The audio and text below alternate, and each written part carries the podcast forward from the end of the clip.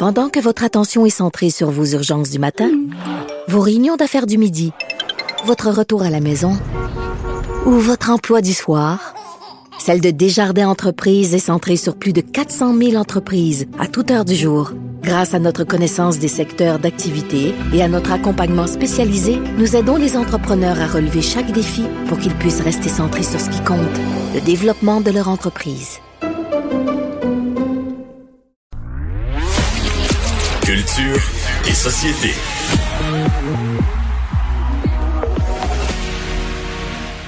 Bonjour Anaïs. Bonjour messieurs. Alors un peu plus tôt cette semaine, euh, l'animatrice Anne-Marie Wittenshaw qui se qui euh, se posait sur les réseaux sociaux le fait qu'elle avait été vaccinée. D'ailleurs, je m'étais, je m'étais un petit peu euh, questionné, étonné en me disant, ouais, compte tenu de son, de son âge, les jeunes, euh, on sait qu'autour du métro Plamondon, il y a eu une campagne spéciale parce qu'il y avait des éclosions. Je m'étais demandé... Elle avait l'autorisation d'être vaccinée. Non, c'était tout à fait euh, légal, c'était tout à fait correct. C'est juste, tu te dis, ouais, est-ce qu'il y a des gens de 85 ans qui sont pas vaccinés dans d'autres régions? Peut-être qu'il faudrait se garder une, Ouais. une timidité. Là. en forme, dans la quarantaine, ça passe moins bien. Mais bon, et finalement, elle s'est fait vacciner trop tard.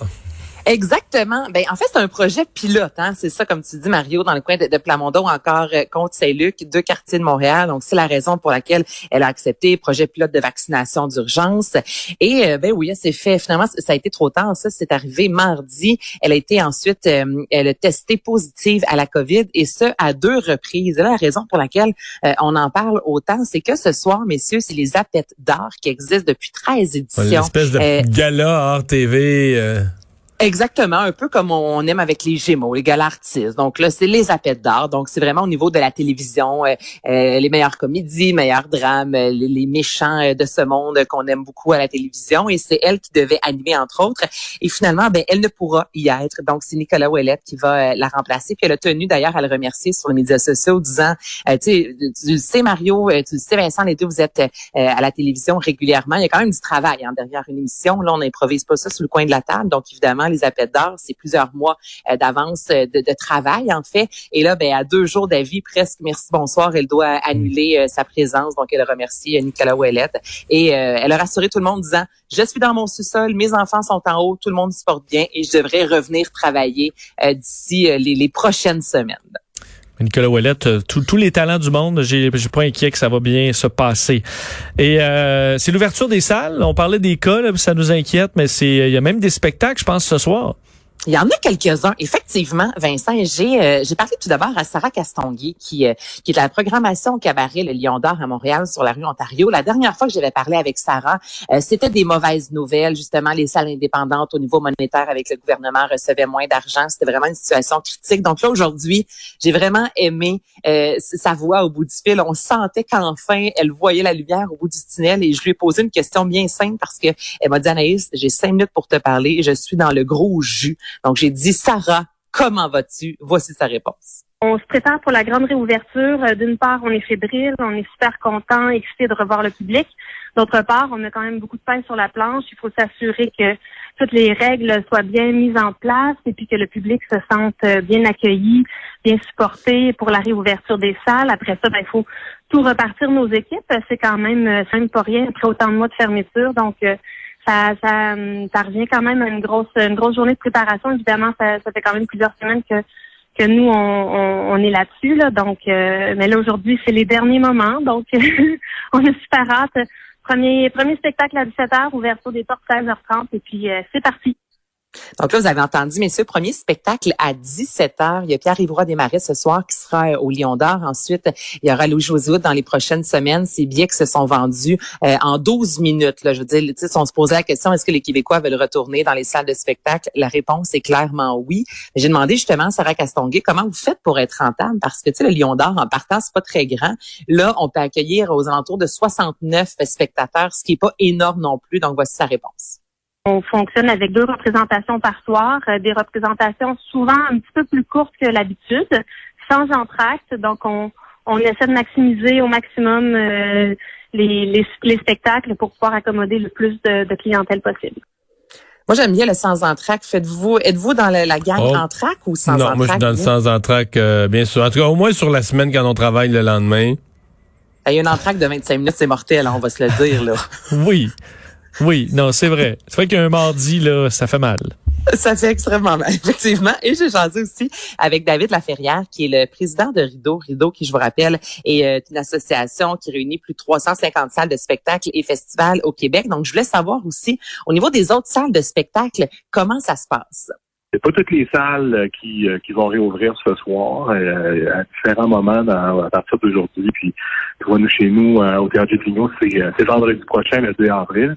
Mais tout le monde est en mode mettre à jour euh, nos plans sanitaires et embaucher les équipes. Euh, c'est surtout les plans de mise en marché. Euh, la vente de billets, c'est ça qui nous amène beaucoup. puis ben, on regarde toujours un peu du coin d'œil ce qui se passe avec l'évolution de, la pandémie. depuis tout de jours, ça s'intensifie les cas. Puis moi, je suis tellement confiant que nos salles vont devenir ouvertes, même en zone rouge. Parce que tu sais, je demandais justement à David Laferrière, je me disais, mais pourquoi est-ce que les salles ouvrent pas toutes ce soir. Tu sais, je me sens dans ma tête, on annonce c'est le 26 mars. Moi, j'ai une salle de spectacle. J'essaie au maximum d'ouvrir le 26 mars, puis de mettre un artiste sur scène. Mais il me dit, Anaïs, du temps longtemps que le gouvernement n'avait pas fait l'annonce, on ne pouvait vendre de billets. Et c'est ce qui explique que plusieurs salles vont ouvrir. Exemple, il y en a qui débutent demain, d'autres la semaine prochaine. Il disait, fallait quand même les, vendre, ces billets-là. Il y, a, toute la, campagne de promotion derrière. Donc, c'est pas aussi simple de dire, merci, bonsoir, on ouvre. Et euh, deux jours plus tard, on peut mettre quelqu'un sur scène. Et au niveau de la programmation, justement, des, prochaines semaines, vous l'avez mentionné, il l'a mentionné, les, les cas qui euh, continuent euh, on parle énormément des variants. Donc là, je me demandais, est-ce que euh, vous vous programmez, exemple, pour le mois d'avril, mais vous vous gardez ensuite euh, vraiment un, peu de lousse pour voir ce qui va se passer euh, au niveau de la COVID? On l'écoute. C'est sûr que le téléphone sonne, c'est sûr que les agents, les artistes, les producteurs se disent bon ben non seulement on peut réouvrir, mais le gouvernement s'est commis la semaine passée, donc une semaine avant le budget, ils ont quand même dit Écoutez, en avril, mai, juin, il va encore avoir une mesure d'aide à la billetterie pour compenser les, les jauges réduites. Là. Donc, euh, allez-y programmer. Donc, euh, c'est super, super excitant. Tout le, tout le monde a envie que ça se passe. Tout le monde a envie de faire des shows. Donc, euh, go pour la programmation. déjà, la majorité des salles travaillent sur leur programmation estivale.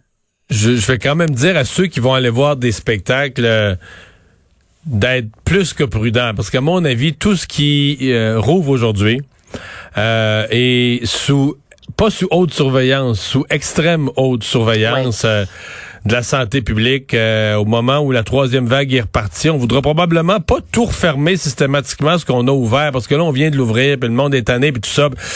Mais à mon avis que ce soit des gyms, des restaurants, des salles de spectacle, si on apprenait, si dans la même semaine, il y avait deux, trois exemples d'éclosions majeures qui sont, qui originent de là, euh, je, suis pessimiste sur ce que ça pourrait signifier.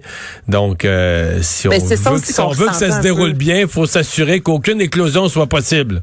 Exactement, puis c'est ce que j'entendais un peu dans la voix de Sarah Castonguay euh, du cabaret Lion d'Or, qui est extrêmement heureuse, fébrile, mais justement qui dit on est dans le jus parce que on sait qu'on marche sur la corde raide et que tout doit être parfait. On n'a pas le droit à l'erreur. Tu sais, là, les salles de spectacle présentement, et là, on parle des cinémas aussi, mais les grands diffuseurs n'ont pas le droit à l'erreur. Et ça, évidemment, euh, c'est sûr que ça, ça demeure assez stressant. Là. Parle-nous de Star Academy.